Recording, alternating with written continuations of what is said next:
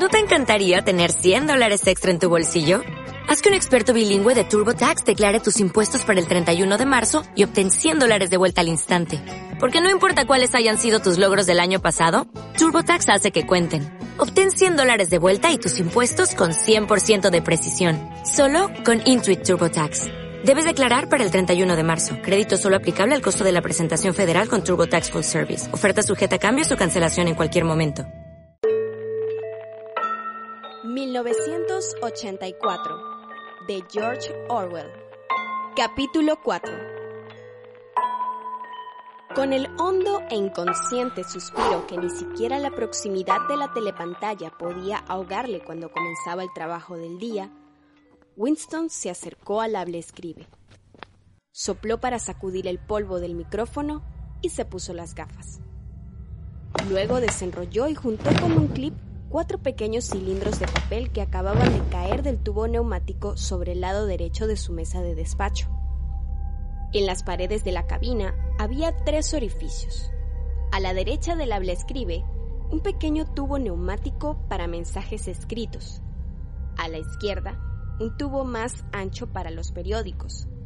Y en la otra pared, de manera que Winston lo tenía a mano, una hendidura grande y oblonga protegida por una rejilla de alambre, esta última servía para tirar el papel inservible. Había hendiduras semejantes a miles o a docenas de miles por todo el edificio, no solo en cada habitación, sino a lo largo de todos los pasillos a pequeños intervalos. Les llamaban agujeros de la memoria cuando un empleado sabía que un documento había de ser destruido o incluso cuando alguien veía un pedazo de papel por el suelo y por alguna mesa, constituía ya un acto automático levantar la tapa del más cercano agujero de la memoria y tirar el papel en él. Una corriente de aire caliente se llevaba el papel enseguida hasta los enormes hornos ocultos en algún lugar desconocido de los sótanos del edificio. Winston examinó las cuatro franjas de papel que había desenrollado. Cada una de ellas contenía una o dos líneas escritas en el argot abreviado. No era exactamente neolengua, pero consistía principalmente en palabras neolingüísticas, que se usaban en el ministerio para fines internos. Decían así. Times 17384 Discurso GH mal registrado África rectificar. Times 19 1283. Predicciones plan trienal. Cuarto trimestre 83 erratas comprobar número corriente. Times 14 284. Minibundancia mal citado chocolate rectificar. Times 3 1283.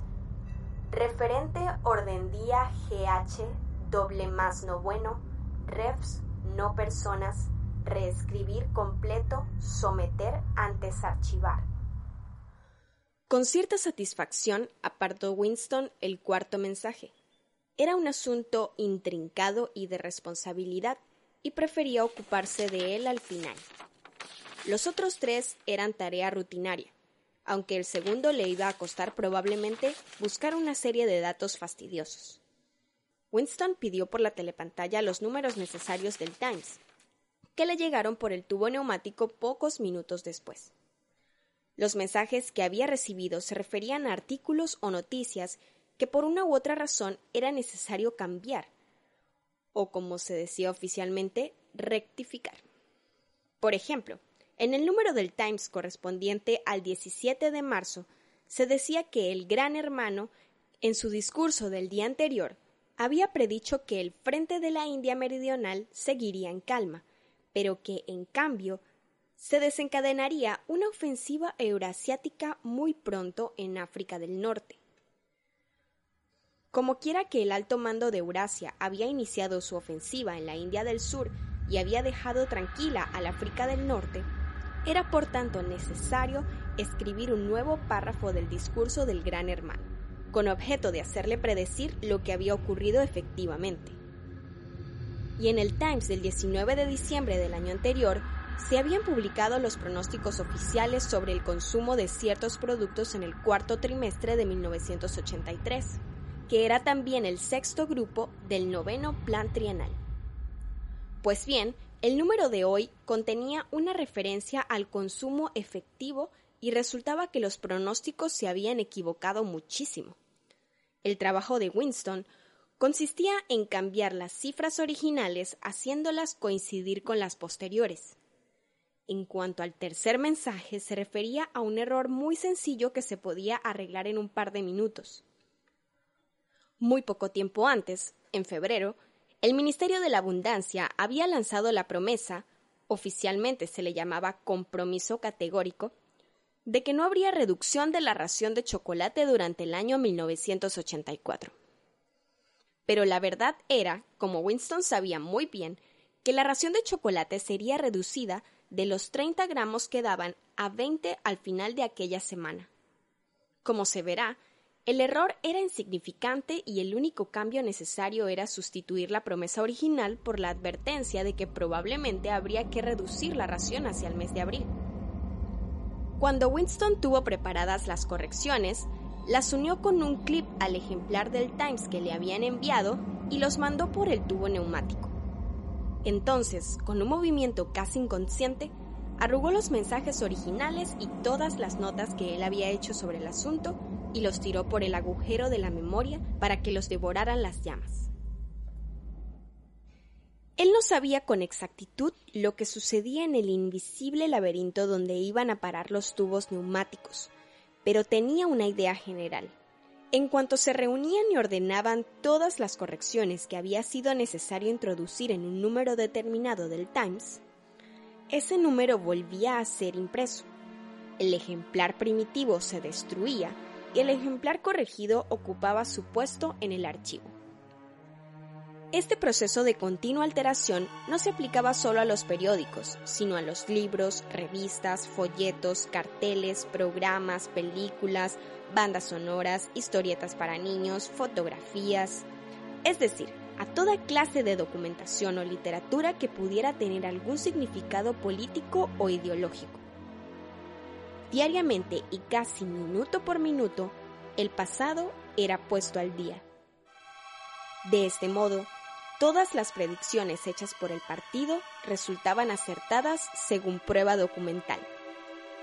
Toda la historia se convertía así en un palincesto raspado y vuelto a escribir con toda la frecuencia necesaria. En ningún caso habría sido posible demostrar la existencia de una falsificación. La sección más nutrida del departamento de registro, mucho mayor que aquella donde trabajaba Winston, se componía sencillamente de personas cuyo deber era recoger todos los ejemplares de libros, diarios y otros documentos que se hubieran quedado atrasados y tuvieran que ser destruidos. Un número del Times que, a causa de cambios en la política exterior o de profecías equivocadas hechas por el gran hermano, hubiera tenido que ser escrito de nuevo una docena de veces, seguía estando en los archivos con su fecha original y no existía ningún otro ejemplar para contradecirlo. También los libros eran recogidos y reescritos muchas veces, y cuando se volvían a editar no se confesaba que se hubiera introducido modificación alguna. Incluso las instrucciones escritas que recibía Winston y que él hacía desaparecer invariablemente en cuanto se enteraba de su contenido, nunca daban a entender ni remotamente que se estuviera cometiendo una falsificación. Lo más curioso era, pensó Winston mientras arreglaba las cifras del Ministerio de la Abundancia, que ni siquiera se trataba de una falsificación. Era sencillamente la sustitución de un tipo de tonterías por otro. La mayor parte del material que allí manejaban no tenía relación alguna con el mundo real, ni siquiera en esa conexión que implica una mentira directa. Las estadísticas eran tan fantásticas en su versión original como en la rectificada. En la mayor parte de los casos tenía que sacárselas el funcionario de su cabeza. Por ejemplo, las predicciones del Ministerio de la Abundancia calculaban la producción de botas para el trimestre venidero en 145 millones de pares. Pues bien, la cantidad efectiva fue de 62 millones de pares, es decir, la cantidad declarada oficialmente.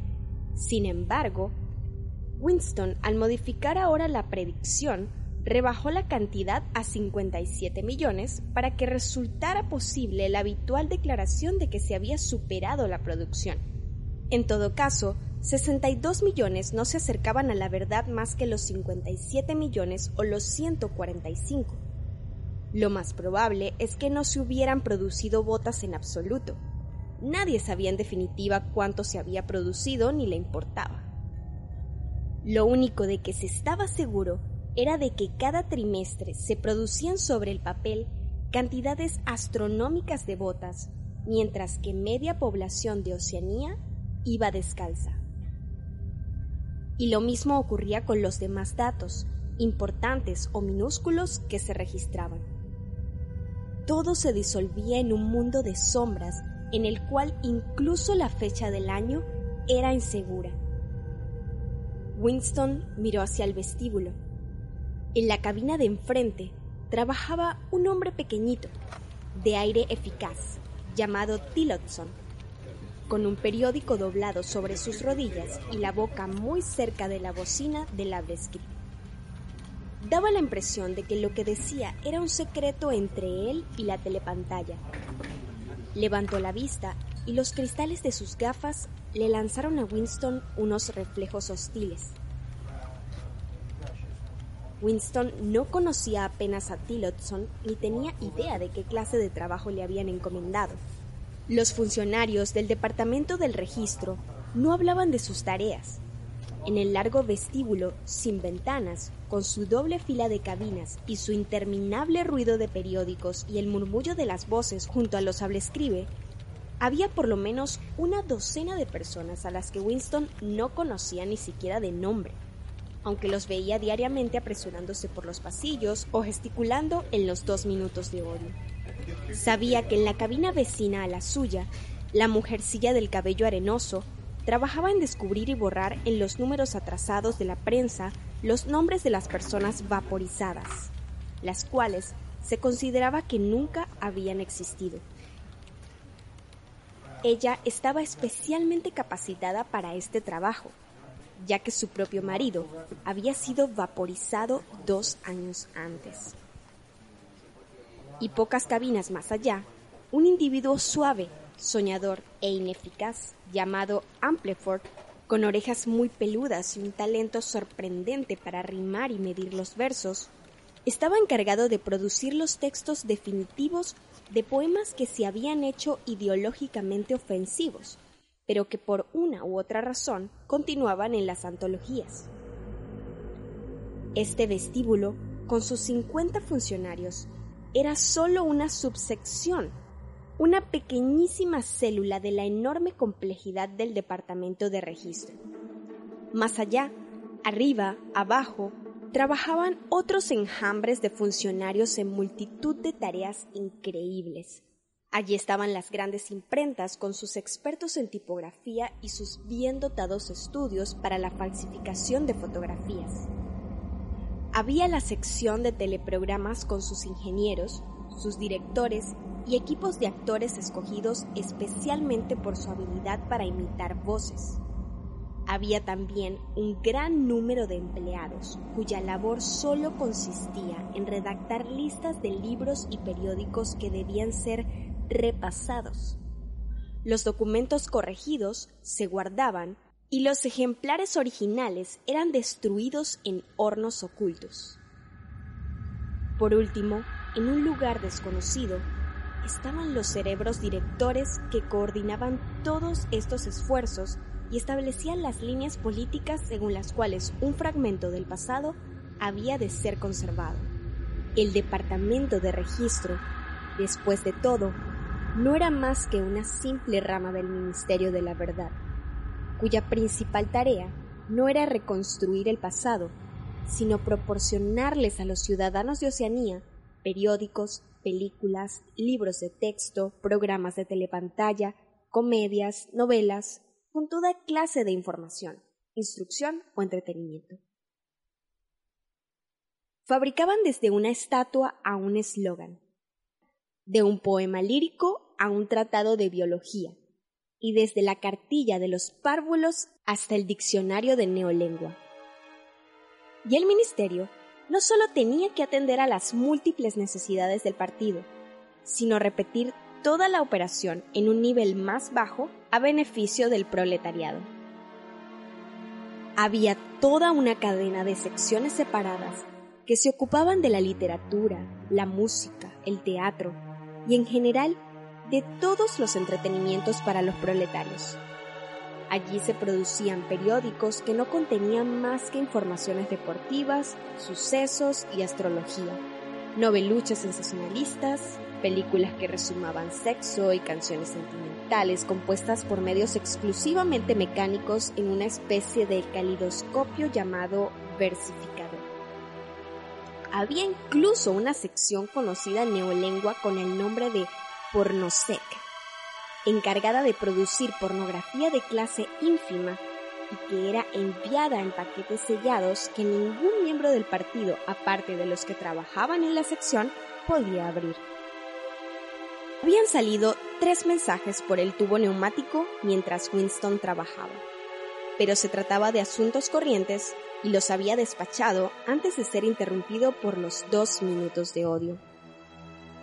Cuando el odio terminó, volvió Winston a su cabina, sacó del estante el diccionario de neolengua, apartó a un lado el habla escribe, se limpió las gafas y se dedicó a su principal cometido de la mañana,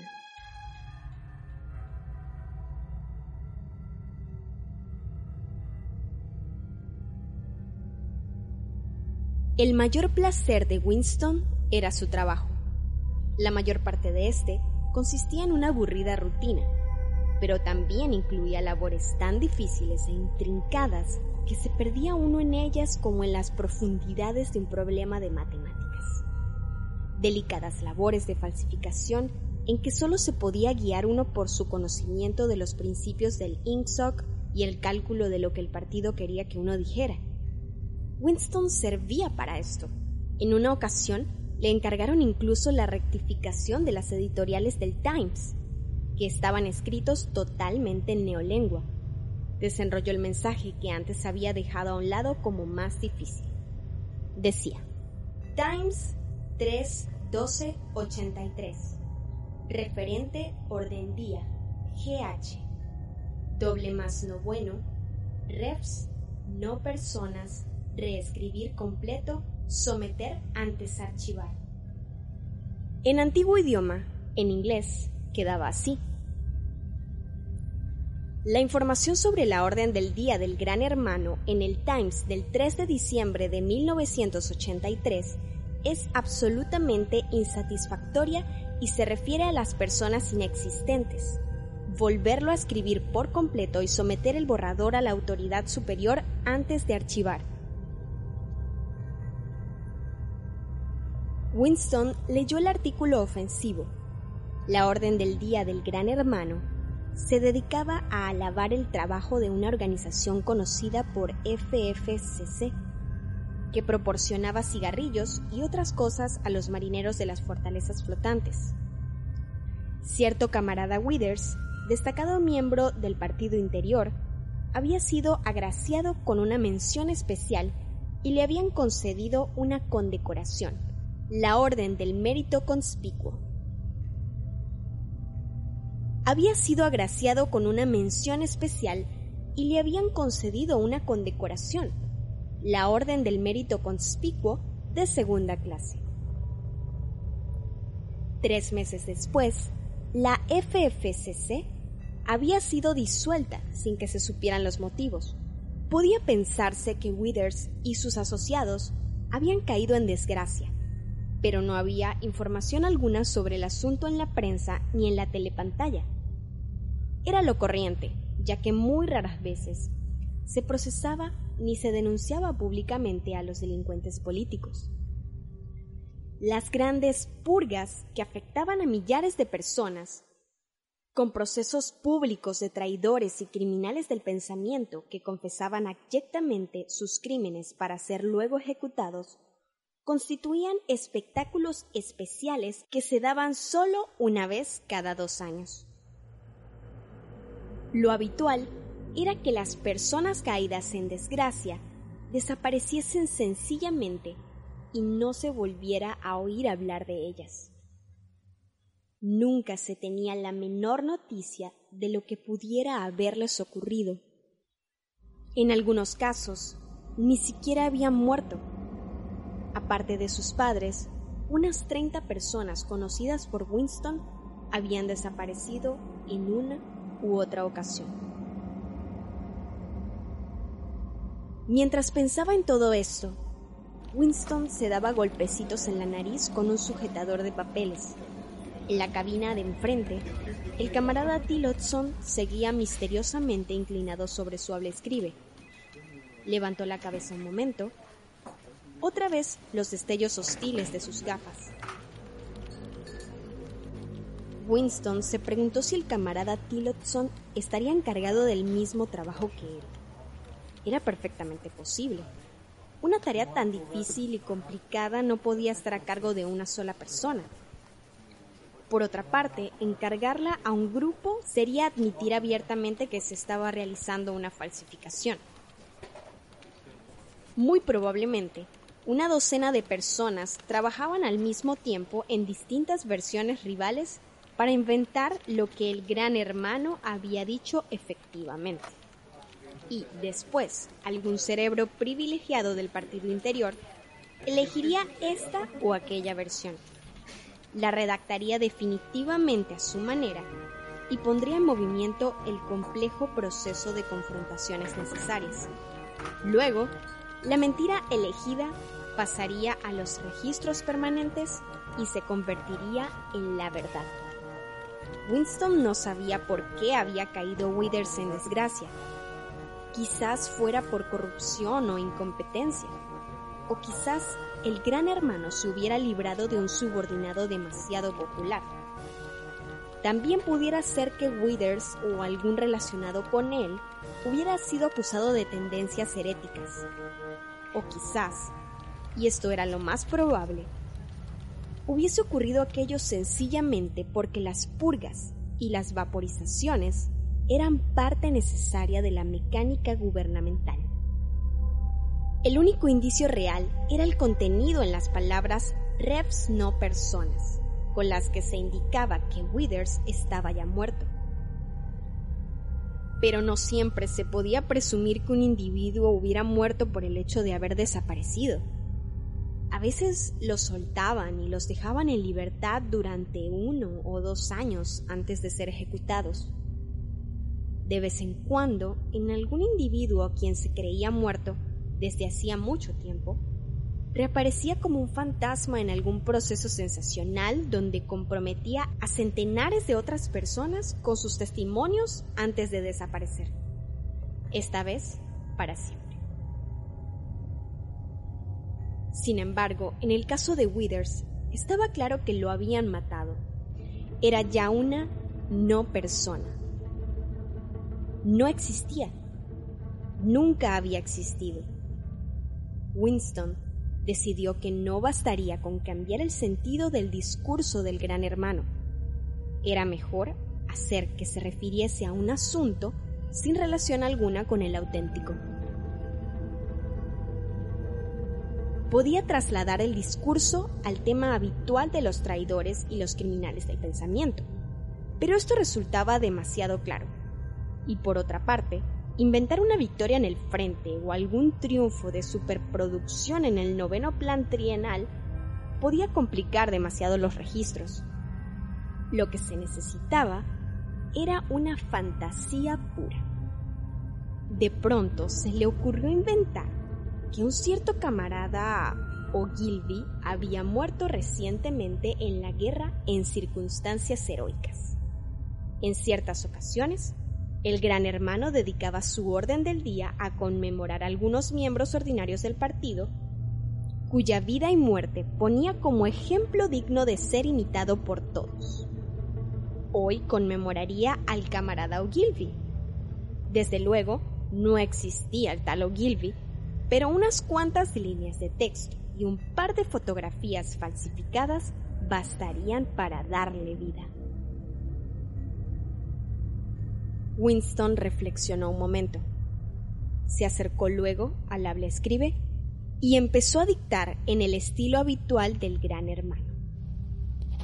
Un estilo militar y pedante a la vez y fácil de imitar, por el truco de hacer preguntas y contestárselas él mismo enseguida.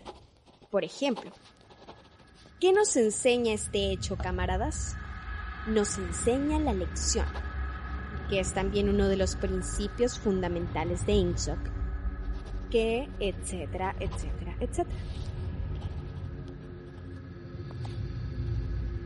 A la edad de tres años, el camarada Ogilvy había rechazado todos los juguetes excepto un tambor, una ametralladora y un autogiro.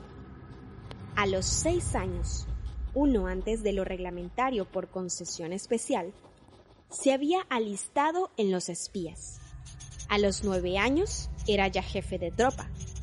A los once había denunciado a su tío a la policía del pensamiento después de oírle una conversación donde el adulto se había mostrado con tendencias criminales. A los 17 fue organizador en su distrito de la Liga Juvenil Antisex. A los 19 había inventado una granada de mano que fue adoptada por el Ministerio de la Paz y que en su primera prueba mató a 31 prisioneros eurasiáticos. A los 23 murió a los 23, murió en acción de guerra.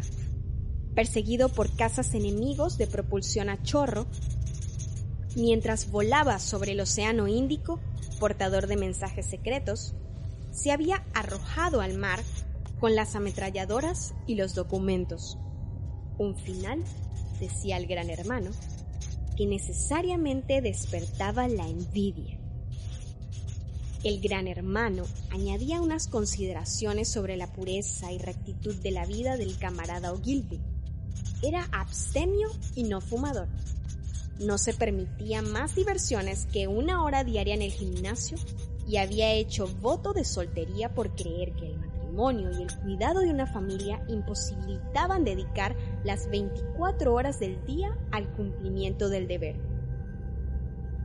No tenía más tema de conversación que los principios de Inksock, ni más finalidad en la vida que la derrota del enemigo eurasiático y la caza de espías, saboteadores, criminales mentales y traidores en general. Winston discutió consigo mismo si debía o no concederle al camarada Ogilvy la orden del mérito conspicuo al final decidió no concedérsela porque ello acarrearía un excesivo trabajo de confrontaciones para que el hecho coincidiera con otras referencias. De nuevo miró a su rival de la cabina de enfrente. Algo parecía decirle que Tillotson se ocupaba en lo mismo que él. No había manera de saber cuál de las versiones sería adoptada finalmente, pero Winston tenía la firme convicción de que se elegiría la suya. El camarada Ogilvy, que hace una hora no existía, era ya un hecho. A Winston le resultaba curioso que se pudieran crear hombres muertos y no hombres vivos. El camarada Ogilvy, que nunca había existido en el presente, era ya una realidad en el pasado. Y cuando quedara olvidado en el acto de la falsificación, seguiría existiendo con la misma autenticidad y con pruebas de la misma fuerza que Carlo Magno o Julio César.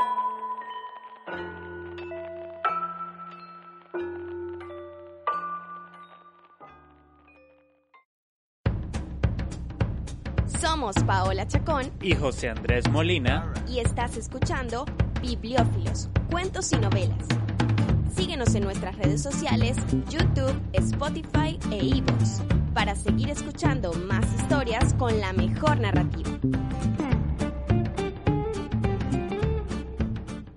¿No se merece tu familia lo mejor? Entonces, ¿por qué no los mejores huevos? Ahora, Egglands Best están disponibles en deliciosas opciones. Huevos clásicos, de gallina libre de jaula y orgánicos de Egglands, que ofrecen un sabor más delicioso y fresco de granja que le encantará a tu familia. En comparación con los huevos ordinarios, Egglands Best contiene la mejor nutrición como 6 veces más vitamina D, 10 veces más vitamina E y el doble de omega 3 y B12. Solo Egglands Best. Mejor sabor, mejor nutrición, mejores huevos. Visita egglandsbest.com para más información.